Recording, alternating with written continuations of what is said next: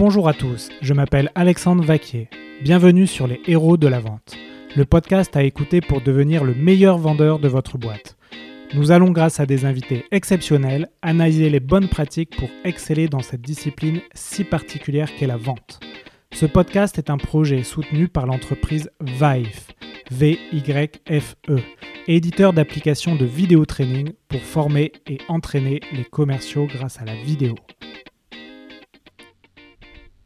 Alors bonjour à tous, nous sommes sur le cinquième épisode des Héros de la Vente. Pour cet épisode, j'accueille Georges Devin. Georges, bonjour. Bonjour à l'américaine, oui, Devin et pas Divine, mais effectivement merci et bonjour à tous. Donc, on, Georges va nous parler d'un sujet euh, très intéressant euh, qui est donc les neurosciences euh, dans la vente, l'application des neurosciences dans la vente. je sais que tu m'en as, tu m'en as parlé en off, Georges. Les neurosciences, c'est un peu un, buzzword en ce moment. Mm-hmm. Est-ce que tu peux nous introduire ce sujet? Et ensuite, on, essaiera de voir pourquoi c'est un, les neurosciences sont intéressantes à, connaître quand on est un vendeur. Alors, peut-être pour introduire le sujet, effectivement, et merci Alexandre, euh, une statistique qui est euh, frappante et qui permet d'éclairer les choses. Aujourd'hui, toi Alexandre, chacun d'entre nous en train d'écouter, effectivement, euh, à titre personnel, reçoit 2904 messages chaque jour. Messages, c'est quoi? C'est des réseaux sociaux, c'est de la radio, c'est de la télé, c'est des publicités sur des camions, des affichages, etc. Ce qui est intéressant, c'est de savoir que sur ces 2904 messages, seulement 52 vont attirer l'attention. Ça veut dire déjà que 98 sont oubliés, 4 vont rester en mémoire parce qu'ils vont déclencher une émotion ou il y a un intérêt pour le produit, et seulement 0,1% effectivement vont donner lieu à un résultat, stimuler une décision d'achat. Donc, ces trois éléments, qu'est-ce qu'ils nous disent? Ils nous disent qu'on pourrait imaginer qu'on est capable, nous, rationnellement, de traiter ces 2904 messages avec les plus, les moins, pour savoir si véritablement bah, il y a un intérêt ou nous. C'est impossible. Il y a aujourd'hui une surcharge informative qui fait que nous sommes obligés, notre cerveau est obligé de se doter de raccourcis mentaux, d'automatisation de réflexes qui sont loin d'être rationnels, souvent d'ailleurs très émotionnels, pour nous guider vers une décision. Voilà. Eh bien, les neurosciences aujourd'hui nous permettent d'avoir un éclairage sur qu'est-ce qui fait qu'à un certain moment, ces messages vont avoir un résultat ou pas. Et cet éclairage, quand j'ai découvert il y a deux ans, ben, il a changé la nature des choses parce qu'encore une fois, nous sommes des êtres d'émotion, emprunts effectivement d'un environnement social et physique qui va nous amener ou pas à prendre une décision dans un sens. D'accord, Georges. Alors, j'ai oublié de te demander de te présenter. Alors, est-ce que tu, nous as présenté le, sujet de neurosciences dans... Et est-ce que tu peux nous présenter ton parcours et pourquoi tu es arrivé euh, finalement à ce sujet? Ben, avec grand plaisir. Moi, pour le coup, donc effectivement, Georges Devine, je m'occupe et je dirige une entreprise qui s'appelle Décision Academy. Euh, en fait, grosso modo, mon quotidien, c'est d'aider des entreprises, des forces de vente qui souffrent, qui souffrent clairement des faiblesses en matière de décision d'actes d'achat de leurs interlocuteurs. Aujourd'hui, en France, les études nous montrent que pour grosso modo 100 détections d'opportunités d'affaires, seulement 14 vont se signer ça veut dire qu'effectivement l'essentiel, 86%, ne vont pas aboutir. Pourquoi? Parce qu'engager dans l'acte d'achat, sans informer, sans chercher à convaincre d'une façon effectivement maladroite, c'est pas toujours aussi simple. Voilà. Donc moi, mon métier, c'est de les et de faire découvrir au travers des neurosciences de ce qu'on appelle les biais décisionnels, ces fameux raccourcis mentaux, qu'est-ce qui fait que la personne, d'une certaine façon, va se comporter, va agir, va passer de l'intention à l'action, par rapport à son mode de réflexion qui, encore une fois, peut être très irrationnel, très émotionnel, et qui, si je n'ai pas compris, fait que je fais tout et n'importe quoi dans ma relation client. D'accord. Et comment tu, tu, as découvert euh, ce sujet? Tu étais à, l'étranger tout à l'heure, tu m'as dit que tu as vécu à l'étranger. C'est là-bas ou pas du tout? C'est en France euh? Alors, pour le coup, effectivement, j'ai vécu à l'étranger. Je me suis d'ailleurs lancé à l'étranger. Ça peut paraître euh, un peu aventurier, mais quand il y a 20 euh, ans de cela, j'ai décidé effectivement de créer ma propre société dédiée au, conseil, après avoir été dans les plus grands, euh, d'ailleurs aux États-Unis comme en France ou dans le monde, en, cabinet dédié à l'efficacité commerciale. donc j'ai eu l'occasion de voyager et de séjourner longtemps. Alors la découverte, et pour être très direct, elle est dans les toilettes d'un aéroport. Voilà. Dans les toilettes d'un aéroport, et peut-être que ça va te parler ou ça va parler à certains qui vont nous écouter, il se trouve que je suis dans cet aéroport, que je passe aux toilettes et qu'il y a un sticker d'une mouche au fond de l'urinoir. Je ne sais pas si ah toi-même tu connais cette histoire ou tu l'as peut-être vécu. J'ai déjà vu ça, ouais. Le sticker voilà. De la et donc, si tu le connais ou tu l'as vécu, ce qui est intéressant, c'est qu'effectivement, euh, l'origine vient d'un test qui a été fait dans l'aéroport d'Amsterdam. On parle de Schiphol et que quand on a décidé de positionner ce sticker, et bien évidemment, la présence de cette mouche incite à un certain comportement, tu vois ce que je veux dire? C'est-à-dire d'une certaine façon, pardon mesdames qui nous écoutez, mais pour messieurs, à ajuster le tir, en tout cas à viser la mouche, eh bien la conséquence, c'est 80% d'économie sur les dépenses de nettoyage pour l'aéroport de Schiphol. Et là, tu vois, Alexandre, ce qui se passe, c'est quoi? C'est que sur le moment, honnêtement, je me dis, tiens, c'est intéressant, mais pas plus. Et c'est seulement quelques semaines plus tard où je me retrouve à nouveau, et pour le coup, là, j'étais à Nice, euh, dans les mêmes toilettes d'aéroport, et bref, à me retrouver, alors cette fois-ci, c'était pas une mouche, c'était une petite balle de golf, mais peu importe, on était dans la même idée, que je me dis, mais bon sang, en fait, on ne m'a pas informé.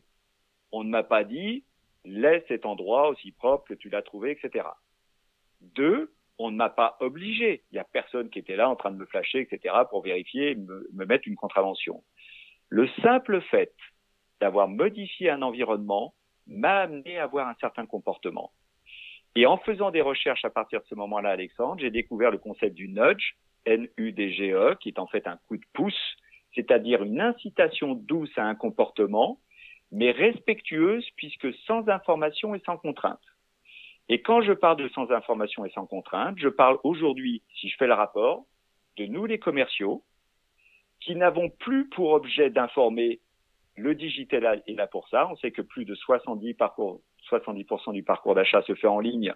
Donc c'est pas la peine pour nous d'aller informer nos interlocuteurs. La plupart du temps, ils ont vu des vidéos, ils ont vu notre réputation, ils sont hyper informés. Donc ce métier d'information n'est plus valable. Et alors pour ceux qui sont perturbés de la conviction ou qui, parce qu'ils ont fait les écoles Rank je les adore, je les ai fait aussi, mais sont restés dans une dynamique un peu agressive, de challenge, etc., ça ne passe plus non plus aujourd'hui. Donc il faut trouver une autre façon d'œuvrer dans le métier. Si on considère que nos interlocuteurs sont déjà surinformés et que finalement, s'ils ont besoin de nous voir, c'est qu'ils ont besoin à un certain moment, peut-être émotionnellement ou en termes de rencontre, d'avoir un appui pour prendre une décision, notre métier, notre posture, c'est d'aider à prendre une décision. Comment veux-tu, Alexandre, qu'on puisse aider à prendre une décision si je n'ai pas compris la façon et grâce aux neurosciences dont les personnes vont se mettre en mouvement ou décider ou pas? Et là, il y a énormément d'exemples que je pourrais développer par la suite qui sont hyper concrets par rapport à des gestes que nous avons au quotidien. Par exemple, un geste typique des commerciaux, y compris pour moi jusqu'à il y a deux ans, qui était de montrer les bénéfices, les bénéfices, mettre en avant en quoi notre euh, produit il est super, eh bien on est complètement à côté de la plaque en faisant ça et on a largement besoin de repenser, grâce aux neurosciences, notre approche commerciale. Ok, super. Bon, tu vas nous donner des exemples. Euh, donc j'ai bien compris euh, l'histoire de biais cognitifs et notamment l'exemple de la mouche, c'est un très bon exemple. Maintenant, comment tu utilises ces biais cognitifs quand tu es en situation de, de vente? Ça m'intéresse. Donc, euh, effectivement, si tu as des exemples, c'est encore mieux. Je vais, ah bah, euh, je, vais les prendre. Je vais même prendre des notes. Tu vois, j'avais pas préparé mon petit cahier. Je vais, pouvoir prendre des notes pour rebondir dessus. Vas-y, je te laisse la parole. Eh ben, avec grand plaisir. Merci, Alexandre. Il faut qu'on soit concret parce que c'est comme ça qu'on avance. Donc, je vais partir et prendre l'exemple d'un des biais. Donc, on est bien sur les biais décisionnels, tu l'as dit, hein, ces fameux raccourcis mentaux. Et tous les exemples que je vais prendre, moi, je ne suis pas médecin, hein. je ne suis pas chercheur. Donc, moi, mon métier, c'est la vente et d'aller puiser dans les neurosciences pour l'appliquer par rapport à ça. Donc ça, c'est très important à dire. Bien. Euh, sur les 180 biais décisionnels qui ont été identifiés par tout un tas de sommités, Richard Thaler, prix Nobel de l'économie 2017, Cass Schoenstein, Dan Ariely, Daniel Kahneman avec son superbe livre Système 1, Système 2, bref, un des biais qui a été identifié, j'en ai sélectionné moi-même 20 sur les 180, est le biais d'aversion à la perte. Le biais d'aversion à la perte, il dit quoi? Il dit nous préférons éviter de perdre plutôt que de gagner. Alors, quelles ont été les expérimentations qui ont été faites pour que ces scientifiques puissent nous délivrer ça?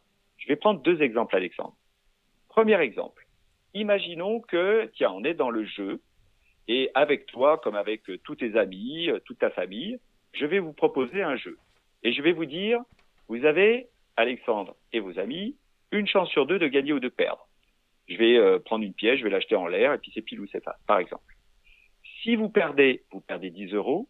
Si vous gagnez, vous gagnez 10 euros. Et bien sur ces expérimentations qui ont été faites, la plupart du temps, sur un ensemble de populations, bref, quasiment personne ne joue. Quasiment personne. Un ou deux joueurs, mais pas plus. Donc, deuxième situation, je vais dire, OK, cette fois-ci, Alexandre, je te propose, comme à tes amis, de jouer une fois, enfin, une chance sur deux de gagner ou de perdre. Si tu perds, tu perds 10 euros. Si tu gagnes, tu gagnes 15 euros. Si tu fais le test, tu le verras. Je l'ai moi-même fait lors des conférences Social Selling Forum. Allez, t'en as 2, 3, 4, ça double sensiblement, mais il n'y a pas grand monde qui se met en mouvement.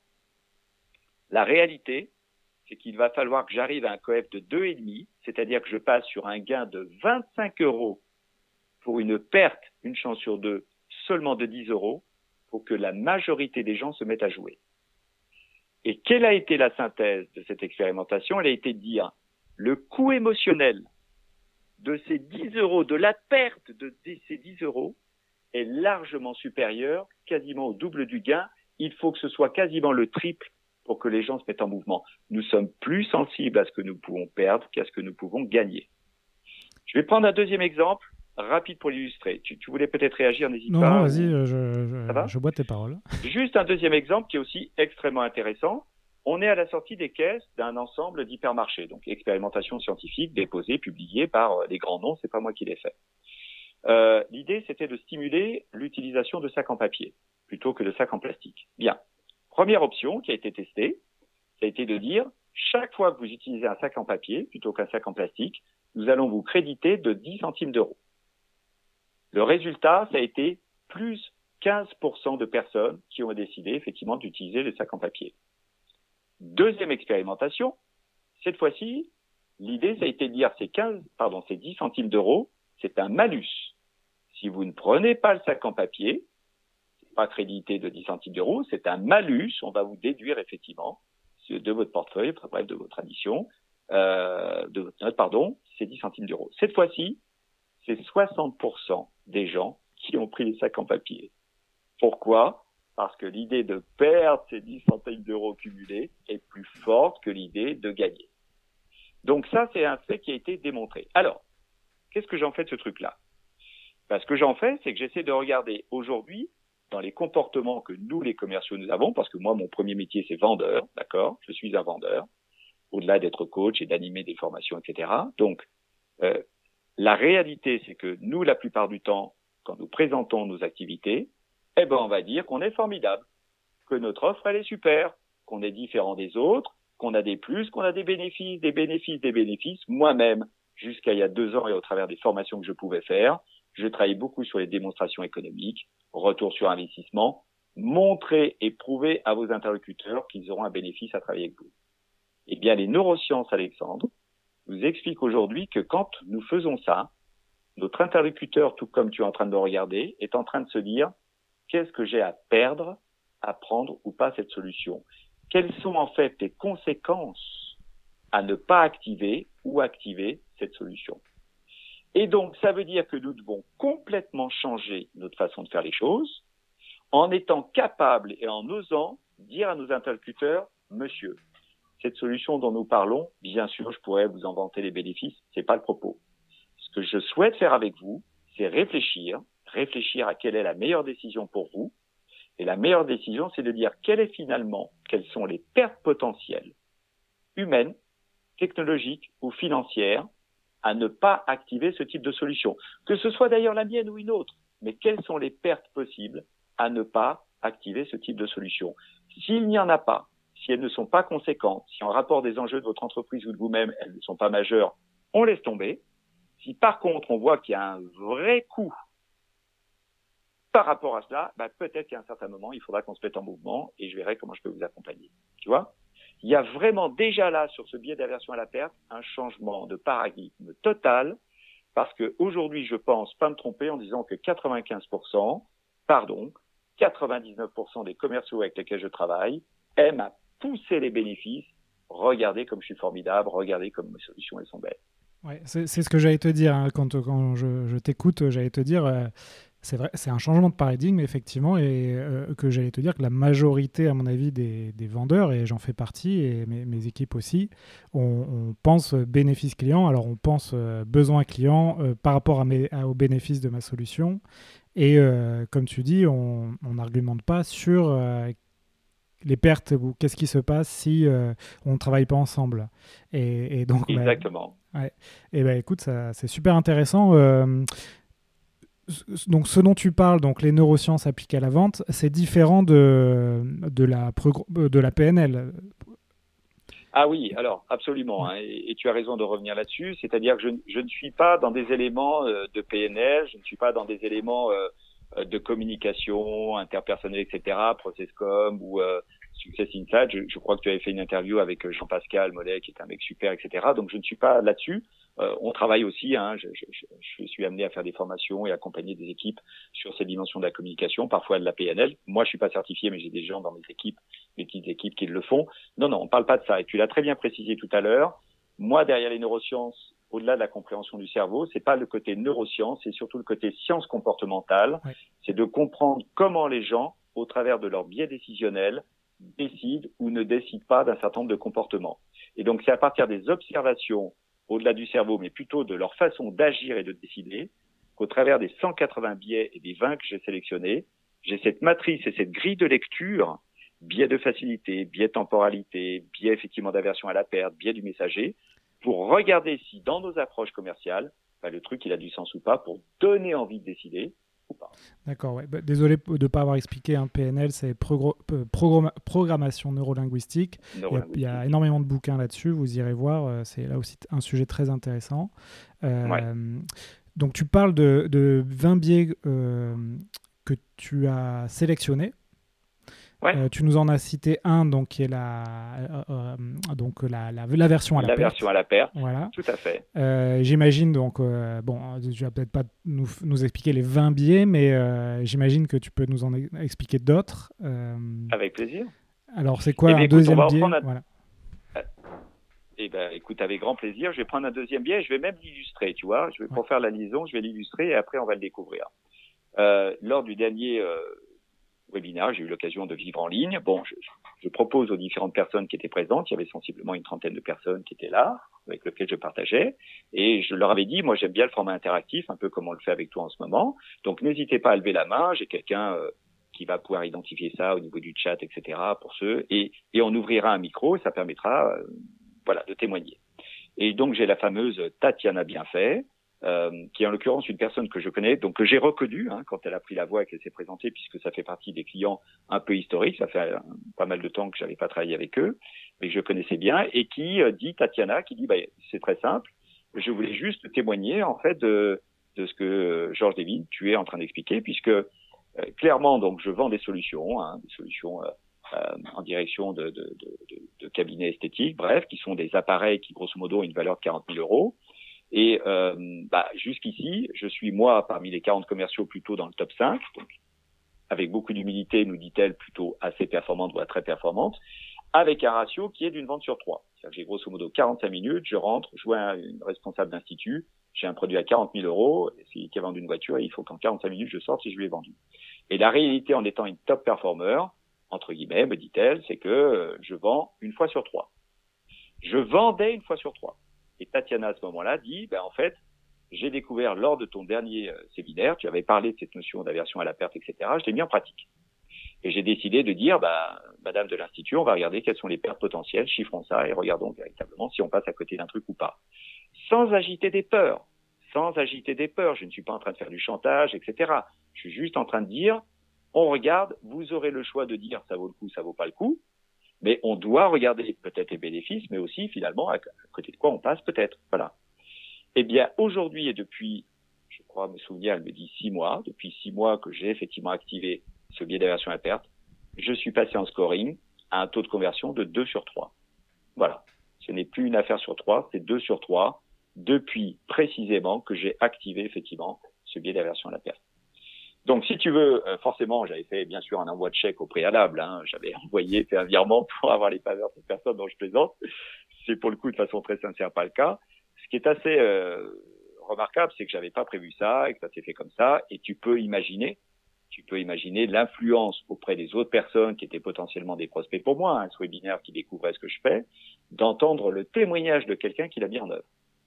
Eh bien, ça, ce que je raconte, c'est le biais du messager. Alors, Deuxième code dont nous parlons, après le biais d'aversion à la perte, le biais du messager. Le biais du messager, les neurosciences nous disent quoi? Nous disent, nous écoutons un message différemment selon la personne qui le transmet. Prenons quelques exemples. Si, euh, je l'ai vécu en vol d'ailleurs, c'était lundi en montant sur Paris, euh, la façon dont on écoute les consignes d'un commandant de bord ne sont pas les mêmes que la façon dont on écoute les consignes d'un steward ou d'une hôtesse de l'air. Ça peut être les mêmes consignes de fermer la ceinture, de etc. J'ai pu vérifier par moi-même que quand c'est le commandant, les gens s'exécutent alors que parfois l'autre personne ne s'exécute pas. C'est bizarre. On est dans un vol, c'est les mêmes consignes, mais ça n'est pas la même personne, sa figure d'autorité, sa crédibilité n'est pas la même. Nous n'écoutons pas de la même façon un expert scientifique en blouse blanche plutôt qu'un dentiste qui va être un jean troué, etc., etc. Pourquoi? Parce que là aussi, nous allons reconnaître au travers d'un individu, en fonction de cet individu, une crédibilité, euh, une figure d'autorité. Bon. Donc j'en reviens à ce qu'on évoque. Tu vas me dire, ok, je vois pas très clair. Alors, quelle est, quelle est la meilleure personne pour présenter la qualité de notre offre, ou en tout cas, euh, voilà. Bah, ouais. Je, peux, te le dire, mais euh, je, le vis aussi moi dans mon entreprise, mais je vois bien que quand moi je, démarche aussi des prospects, et je vois bien que mon taux de réponse euh, quand je démarche des gens sur LinkedIn ou par mail euh, ou par téléphone est plus important que mes, euh, mes commerciaux. Mais parce que j'ai le titre de fondateur de l'entreprise et eux ont le titre de, commerciaux. Et, et, pourtant, les messages peuvent être les mêmes. Et ça, c'est un exemple justement de, où, c'est un peu l'exemple dans le loup de Wall Street où les, tous les, les commerciaux qui appellent disent euh, je suis euh, vice-président de la société euh, XY et, ils se présentent tous comme ça. Je suis une figure importante. Donc effectivement, c'est un premier élément et tu as raison, ça change le message. Je vais même pousser les choses un peu avec toi, Alexandre. Et je vais même te dire, de façon très provocante, que s'il y a une personne qui est encore peut-être plus crédible que toi pour parler de ton entreprise, ce sont tes clients. Oui. Et que demain, il est possible que s'il y a une personne dans laquelle en plus je peux m'identifier, parce que je vais sentir une proximité, et que par exemple là en ce moment tu es à côté de toi, où tu avais un formateur, d'accord, qui œuvre dans le sens de l'efficacité commerciale et qui etc. et qui disait bah moi formateur en efficacité commerciale, j'avais un certain nombre de problèmes, j'ai croisé le chemin d'Alexandre et avec Alexandre des choses ont changé. Eh bien lui je vais l'écouter. Et lui, ça va être mon raccourci mental. Je vais me dire, OK, ce mec-là, je l'ai déjà vu ce mec-là, il est vachement bien. S'il me dit que Alexandre il est bien, allez, j'achète. C'est même pas la peine. Je vais pas étudier, je vais pas prendre le temps, etc. C'est comme une voiture, c'est comme un vélo électrique, etc. Tu as une personne de confiance dans lequel il y a une crédibilité, et ben il te dit ah ça c'est vachement bien, boum, t'y vas. T'as même pas vérifié si c'était bien pour toi, mais t'y vas parce que voilà. Donc qu'est-ce que je suis en train de dire? Je suis en train de dire que dans nos présentations, nous, si nous avons l'opportunité d'avoir une petite vidéo ou une petite audio, et c'est simple, de nos jours, euh, prendre un téléphone, un micro, on est avec un interlocuteur, un client, on lui dit, bah tiens, j'aimerais voir ton témoignage, dis-nous un petit peu finalement ce que tu ressens au travers de ce qu'on a pu faire, quelle est l'efficacité, et voilà. Eh bien, si nous démarrons nos entretiens en disant, vous savez, monsieur, madame le prospect, au-delà de vous dire, moi, ce que je fais, ma vie, mon œuvre, ce qui pourrait être intéressant, c'est que j'ai deux, trois personnes dans mon environnement, dans mes clients, qui sont un peu dans votre environnement. Ils ont une position, ce sont aussi, par exemple, des DSI, ils sont dans l'environnement IT, etc. Ce ne sont pas des concurrents, mais bref, d'une certaine façon, ils vous ressemblent, même si vous êtes très différents. Je voudrais juste, en trois minutes, vous montrer deux, trois témoignages de gens qui vont vous dire un petit peu ce qui s'est passé dans leur vie et en quoi on l'a fait. Eh bien, il y a de grandes chances que cette personne écoute ces témoignages avec beaucoup plus d'intensité que moi, ce que je pourrais dire. Et je l'ai vécu même à titre personnel. Je me souviens avoir rencontré une personne, un dirigeant de Citrix, euh, qui au bout d'un moment où je suis en train malheureusement certainement de m'emballer, de me passionner pour ce que je fais, me dit hmm, je suis ingénieur d'origine, je crois en général ce qu'on me montre et pas ce qu'on me dit, et moi j'aurais besoin d'avoir des preuves de ça. Et en direct j'ai eu cette chance d'avoir un de mes interlocuteurs chez Computer Center qu'il connaissait d'ailleurs, dans lequel il se retrouvait, et qui a pu témoigner et faire en ligne des choses qui ont ouvert le scope de cette personne pour y aller. Tu vois, je l'ai vécu. Donc, euh, un, s'appuyer sur des témoignages clients. Deux, si je peux l'avoir. Deux, si tant est que je ne les ai pas, l'autre secret, si je puis dire, si tant est que ce soit un secret dont on parle, c'est quand on pitch, de démarrer plutôt en disant, ben, voyez, mon métier, moi, c'est quoi? C'est de répondre à des gens qui vivent un certain nombre de préoccupations. Par exemple, je vais vous parler de Thierry. Il est DSI comme vous dans l'environnement. Et voilà la dernière fois que je l'ai vu, ce qu'il m'a dit. Et il m'a dit ça, ben, j'ai besoin de sécurité, etc. Il m'a posé la question, est-ce que ça pourrait être quelque chose sur lequel vous pouvez m'aider? Pour d'autres, c'est ça et c'est ça. Donc l'idée, c'est bien de mentionner ces fameuses préoccupations, de, de montrer d'une certaine façon on est légitime, pour que la personne se reconnaisse dans notre message et puisse se dire, ben, d'une certaine façon, euh, voilà, vos clients en parlent encore mieux que vous, quoi. Ça, c'est ce qu'on appelle le biais du messager, et, et c'est vraiment quelque chose aussi de, de, très intéressant. Et pardon, mais je reviens là-dessus par rapport à la version à la perte. Qui d'entre nous aujourd'hui systématiquement s'appuie sur des témoignages, s'appuie sur des déclarations de préoccupation pour essayer de connecter, y compris émotionnellement, avec quelqu'un euh, bah, on n'est pas forcément très nombreux à le faire, quoi. Mm. Et pour le peu qu'ils le font, tu vois, Alexandre, en plus de ce que j'ai pu constater, parfois et malheureusement ils le font mal, c'est-à-dire que bah, ils vont prendre quelqu'un qui est tellement avocat de ce qu'ils font le témoignage va être de dire, par exemple, ah, Alexandre, il est formidable, il a un micro jaune, c'est un truc de dingue, et puis en plus, quand il remasterise les trucs, il est exceptionnel. Il faut surtout pas faire ça. Le témoignage ne doit pas être sur le quoi et le comment pour grosso modo être un ambassadeur de ta solution. Il doit être sur le pourquoi. Moi, j'avais un problème, voilà ce qui passait dans mes équipes, etc. Comme ça, la personne va s'identifier par rapport effectivement à la problématique client. Et quand j'ai eu cette question j'ai eu besoin d'une réponse, sur mon chemin, il y avait quelqu'un qui s'appelait Alexandre, et après, tout s'est bien passé. Tu vois? Ça, c'est un témoignage qui peut créer de la connexion émotionnelle avec un interlocuteur en s'appuyant sur le biais du messager, nous écoutons les messages différemment selon les personnes qui les transmettent. Ouais, j'adore euh, l'idée de, biais de, quelque chose. Ça, je trouve que ça permet de bien retenir des bons moyens mémotechniques. Alors, le biais du messager, euh, euh, je l'ai vu moi sur un, salon professionnel. En fait, j'essaye sur les salons professionnels de, de, voir les meilleures pratiques parce que je trouve que c'est des endroits où on peut rencontrer beaucoup de, prospects, mais en fait, c'est pas facile à sortir du lot parce qu'on est souvent parmi des milliers de sociétés et c'est des, des, événements qui coûtent très cher et le ROI est pas toujours présent. Donc je regarde un peu ce qui se fait, les, entreprises qui arrivent à sortir du lot. Et euh, notamment, là, il y, a une, grosse start-up hein, qui a levé beaucoup d'argent, etc., qui, sur son stand, invitait effectivement euh, ses clients à pitcher euh, sur n'importe quel sujet de, l'entreprise. Donc, le client pitchait face à d'autres prospects. Ensuite, il y avait une interview vidéo qui était tournée sur ce, ce, stand. Et bien sûr, pendant des semaines et des semaines, ces interviews vidéo tournaient en boucle sur les réseaux sociaux de, cette startup. Et ça, c'est typiquement le, biais du messager appliqué à, un salon. D'ailleurs, j'aimerais bien faire un épisode sur euh, comment faire des bons salons. Euh, et bien sûr, bien sûr. Tu te rends compte la puissance, vraiment l'impact, il est tellement supérieur. Alors, et, c'est ça qui est intéressant. On le voit dans notre échange, c'est que, tu sais, on parle de neurosciences, etc. Euh, mais bon, je veux dire, c'est presque une question de bon sens. Il y a vraiment des choses qui bouleversent mais d'autres, non. Ce qui est intéressant, c'est que c'est vrai que, bah, notamment le prix Nobel de l'économie de Richard Thaler, je veux dire, c'est un psychologue, quoi. C'est un psychologue qui est reconnu dans un monde d'économistes qui, grosso modo, jusqu'à il y a encore deux ans, nous poussait le fait de dire nous sommes des homo economicus, donc des êtres rationnels, dotés d'une capacité à maximiser nos décisions, etc. C'est faux.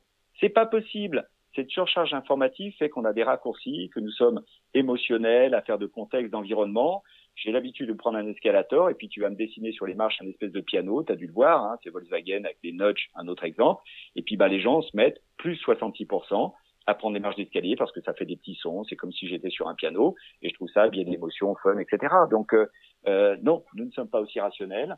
Et donc il y a, y a, un vent en poupe, on est porté par cela, en plus par l'imagerie médicale, les IRM qui nous permettent de mieux comprendre le cerveau et ce qui se passe.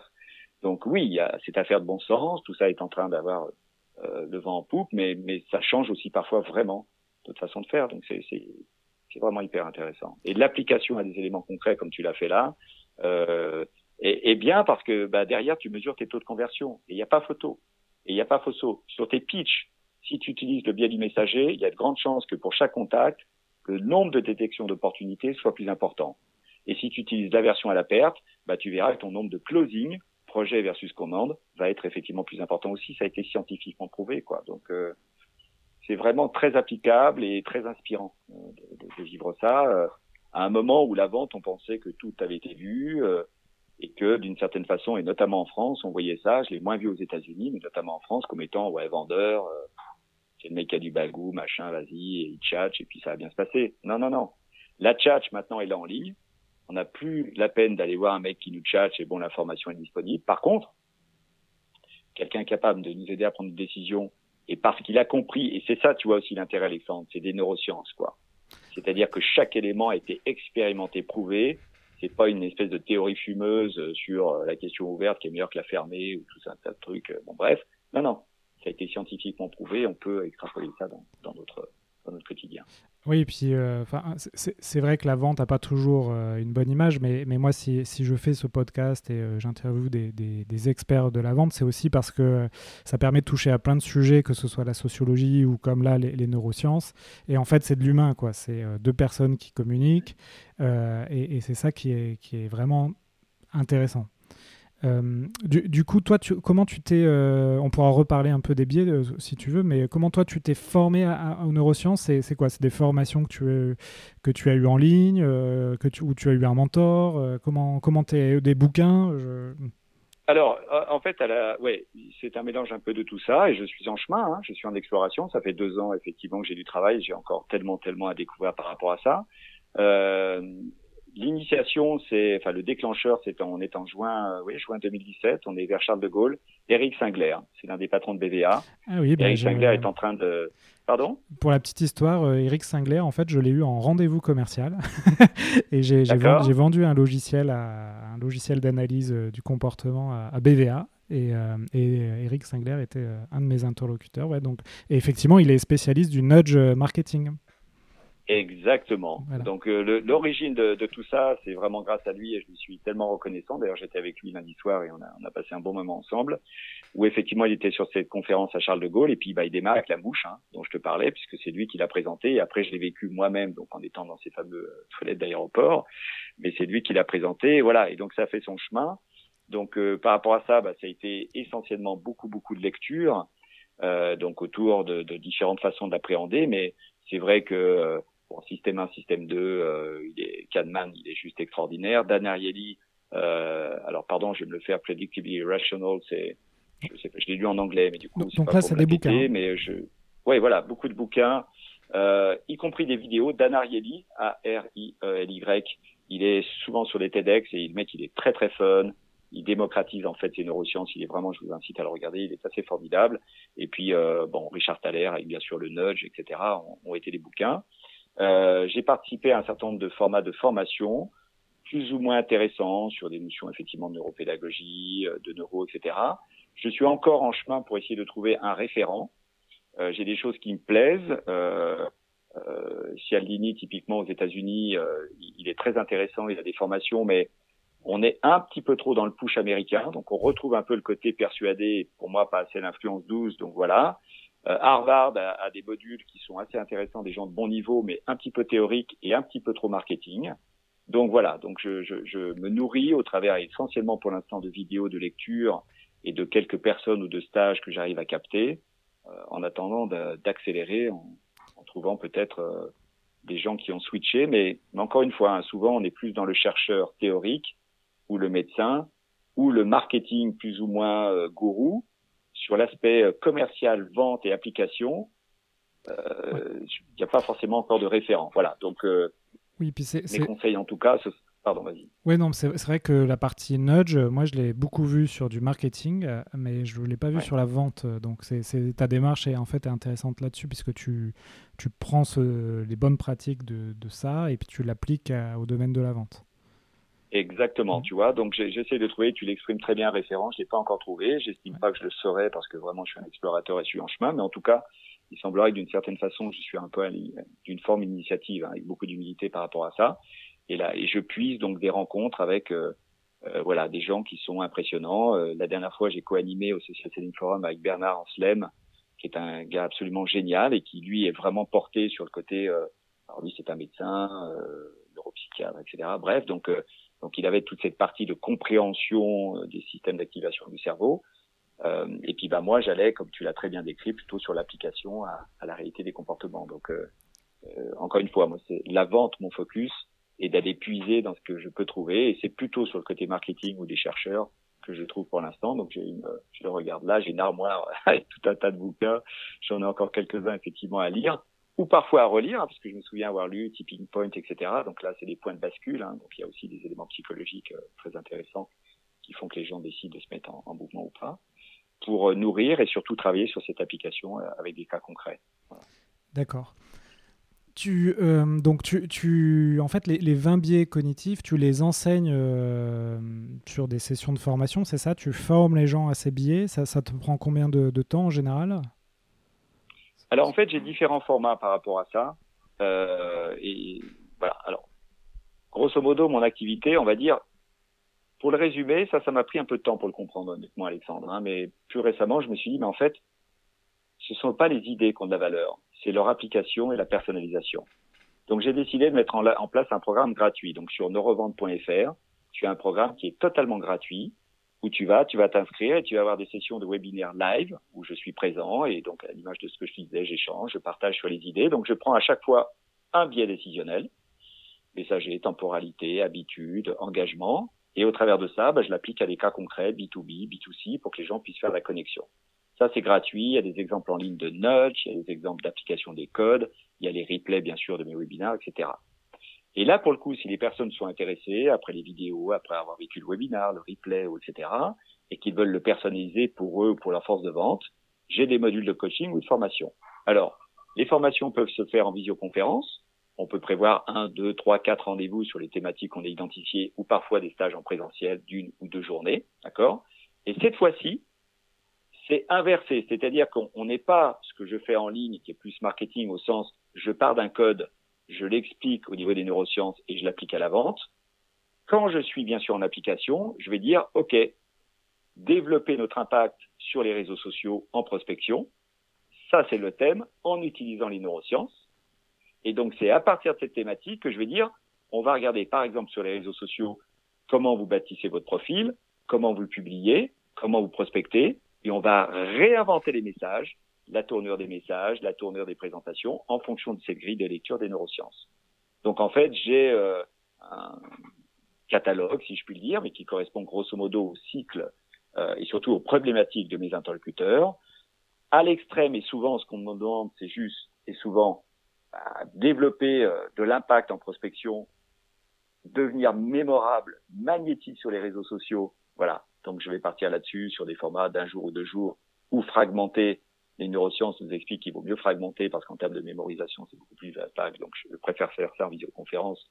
Petit groupe de 10 personnes, une heure, des rendez-vous tous les 15 jours, boum, boum, boum, plan d'action et, et on avance. Ou alors sur des formats d'entraînement.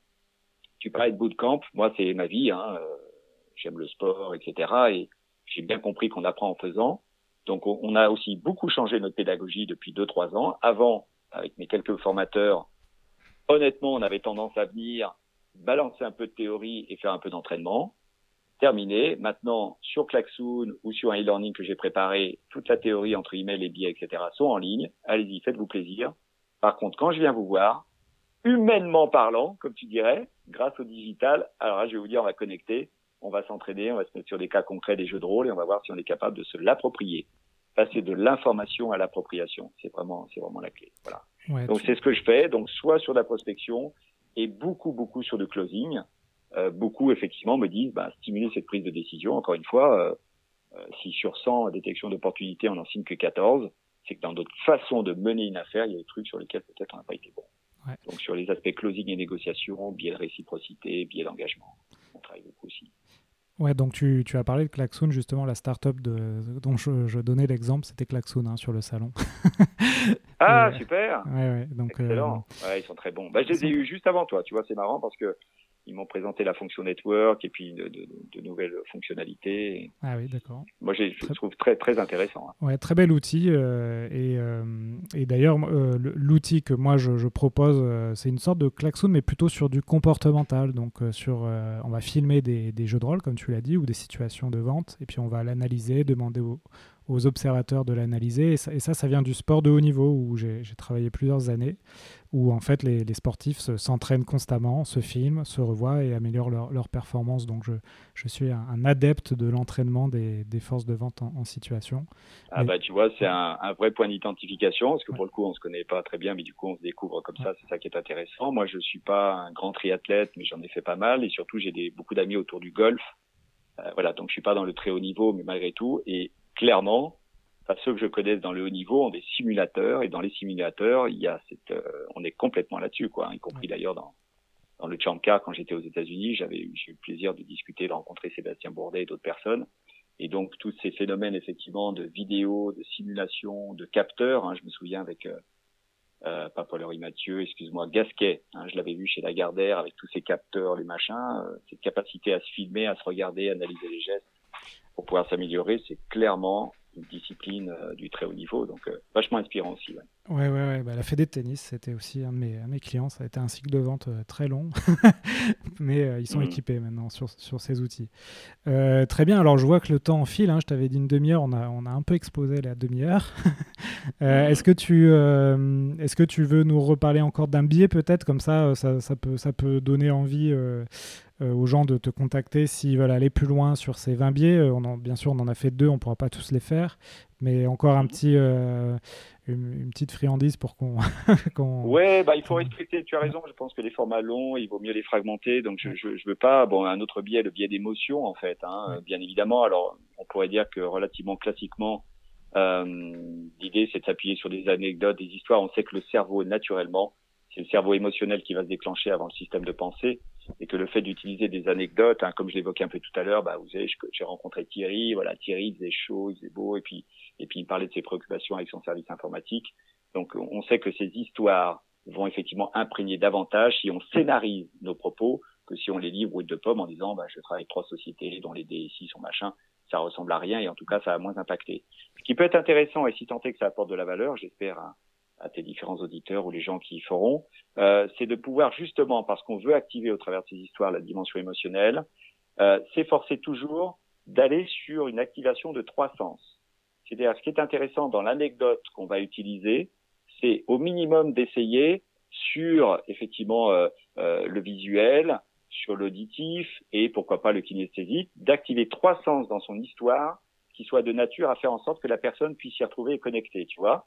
Si je devais l'illustrer, c'est de dire, bah voilà, vous voyez, je, j'aimerais avoir votre opinion, monsieur, madame le prospect, sur euh, bah, ces DSI qui sont un peu dans votre position et qui m'ont exprimé des problématiques. Peut-être que vous vous retrouvez ou pas, vous me direz, ce qui nous permettra d'ailleurs d'engager euh, la conversation. Mais voilà, euh, par exemple, je vais vous parler de Thierry. Alors, Thierry, je le vois, on est en début d'après-midi, on est au mois de juillet, il fait chaud, j'ai les mains moites, j'arrive et puis on entend un clac, un boom terrible, je me retourne et puis je constate qu'un matériel vient de tomber et, et, soudainement Thierry me dit mais si enfin on pouvait passer en mode SaaS, service et tout. Bon, bref, je, je vais pas plus loin, je suis en train de le créer, j'ai activé l'auditif, paf, le son et il y a eu un bruit, etc. J'ai activé effectivement il fait chaud, j'ai les mains moites, tu vois. Donc L'idée, c'est d'essayer de se dire, ou le visuel en disant, vous voyez, bah, j'avais un tableau derrière lui qui représentait ça. Il va être pour certaines personnes beaucoup plus facile de connecter avec moi, y compris bien sûr émotionnellement, à partir du moment où j'inclus dans mon histoire trois sens que je vais activer et qui vont permettre effectivement d'avoir les choses. Voilà. Donc je ne vais pas plus loin, je ne veux pas noyer de personne, mais c'est un, petit truc pragmatique qui d'une certaine façon peut aider à leur faire ressentir les choses puisque c'est bien sur le ressenti. Ça veut dire que aussi derrière en communication émotionnelle, quelles que soient mes questions, il va falloir transformer les qu'est-ce que vous en pensez en qu'est-ce que vous ressentez, les euh, comment vous euh, prévoyez les choses en comment vous rêvez de transformer ces équipes ou le matériel que vous utilisez pour aller chercher l'émotionnel et donner envie à la personne, sachant, Alexandre, que bien évidemment, je donne le ton. Mon comportement influence le comportement et que si je me présente en disant euh, bonjour, nous sommes une société de 25 personnes, nous faisons un chiffre de 5,5 millions d'euros et tout, il y a des chances que la personne adopte la même présentation, juste nulle, bidon, standard, qui ne créent rien. Il a mieux fallu voir les informations en ligne plutôt que se déplacer pour ne pas humainement essayer d'aller sur un autre territoire.